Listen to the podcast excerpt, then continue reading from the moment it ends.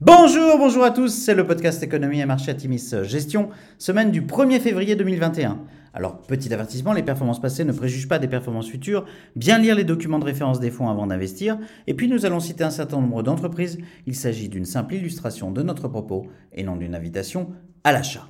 Alors cette semaine, nous avons titré GameStop vers le Game Over. Malgré des publications d'entreprises dans l'ensemble de très bonne qualité, la dernière semaine de janvier aurait été marquée par une grande nervosité sur les marchés. En cause, la rue à l'achat par des investisseurs particuliers sur les titres les plus vendus à découvert par les hedge funds comme GameStop, AMC ou Bed Bath Beyond. Ces particuliers, cherchant de nouvelles cibles sur les forums du site Reddit et achetant principalement sur l'application de trading sans commission Robinhood, met à mal des fonds long short obligés de racheter leurs positions short et de solder leurs positions longues, pesant ainsi sur les marchés. Un phénomène dorénavant exporté à certains titres européens comme Nokia et qui pourrait peser sur l'avenir de Robinhood, le broker étant obligé de lever des sommes considérables pour faire face aux exigences en capital de la Chambre de compensation américaine. La SEC a mis en garde vendredi les opérateurs contre les manœuvres illégales visant à faire monter les prix des actions. Signe de la nervosité ambiante, l'indice VIX de volatilité du SP500, souvent appelé indice de la peur, qui se situait sous les 23 en début de semaine, bondit à plus de 37 points vendredi.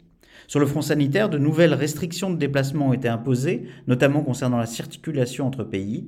Les dispositifs de vaccination accélèrent leur mise en place, créant de nombreux goulets d'étranglement et des conflits entre donneurs d'ordre et laboratoires. Ceci étant dit, Johnson Johnson et la biotech américaine Novavax ont publié les résultats de leurs essais cliniques. Le vaccin de Johnson Johnson serait efficace entre 57 et 72% mais préviendrait jusqu'à 85% des formes graves du coronavirus. Celui de Novavax affiche une efficacité de 89%. Pfizer a de son côté publié une étude annonçant que les résultats de son vaccin étaient peu affectés par les variants anglais et sud-africains, tandis que Moderna a dit qu'il développerait une version boostée de son vaccin contre le variant sud-africain.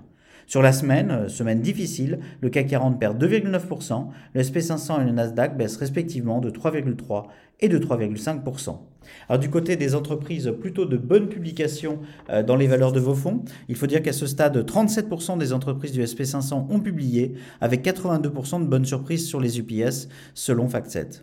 En Europe, Ericsson, Philips et Eurofin Scientifique ont publié au-dessus des attentes. LVMH a publié quant à elle une croissance organique légèrement en dessous des attentes au Q4, en baisse de 3%. La mode et maroquinerie font une fois de plus mieux que prévu avec une progression de plus 18% contre plus 12% attendu. La société, fidèle à ses habitudes, ne donne pas de guidance, mais affiche une certaine confiance, notamment en Chine et aux USA. Aux USA, Apple, Microsoft, AMD, Caterpillar, ServiceNow, Comcast, Visa, Mastercard, TA Connectivity, Teradyne et Texas Instruments affichent au-dessus des, des résultats au-dessus des attentes. Tesla, par ailleurs, vient d'annoncer son premier exercice bénéficiaire en 2020 avec un résultat net de 721 millions de dollars. Tesla, qui a livré près de 500 000 véhicules en 2020, affiche un CA en hausse de 46% au quatrième trimestre et de 26% sur l'ensemble de l'année, à 31,5 milliards de dollars.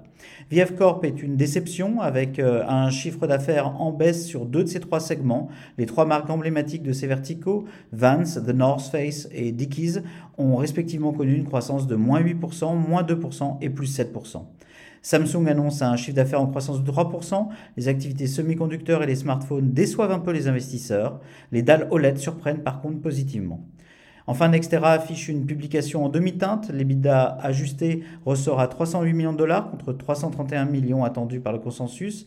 Le management prévoit d'installer, euh, est ambitieux et prévoit d'installer 23 à 30 gigawatts de renouvelables entre 2021 et 2024. L'administration Biden devrait faciliter le côté administratif du business, principal frein d'après le CEO. Alors à venir, la semaine prochaine sera à nouveau riche en publications avec notamment Amazon, Alphabet et Alibaba. Euh, L'employeur sera regardé de près dans un contexte où la situation sanitaire US semble s'améliorer. Avouons-le, les mésaventures de certains short-sellers réjouissent quelque peu les investisseurs de long terme que nous sommes. Ceci étant dit, les autorités devront rapidement statuer sur les mouvements de spéculation à court terme sur, les titres, sur ces titres shortés, au risque de voir la confiance des investisseurs en action nettement s'éroder.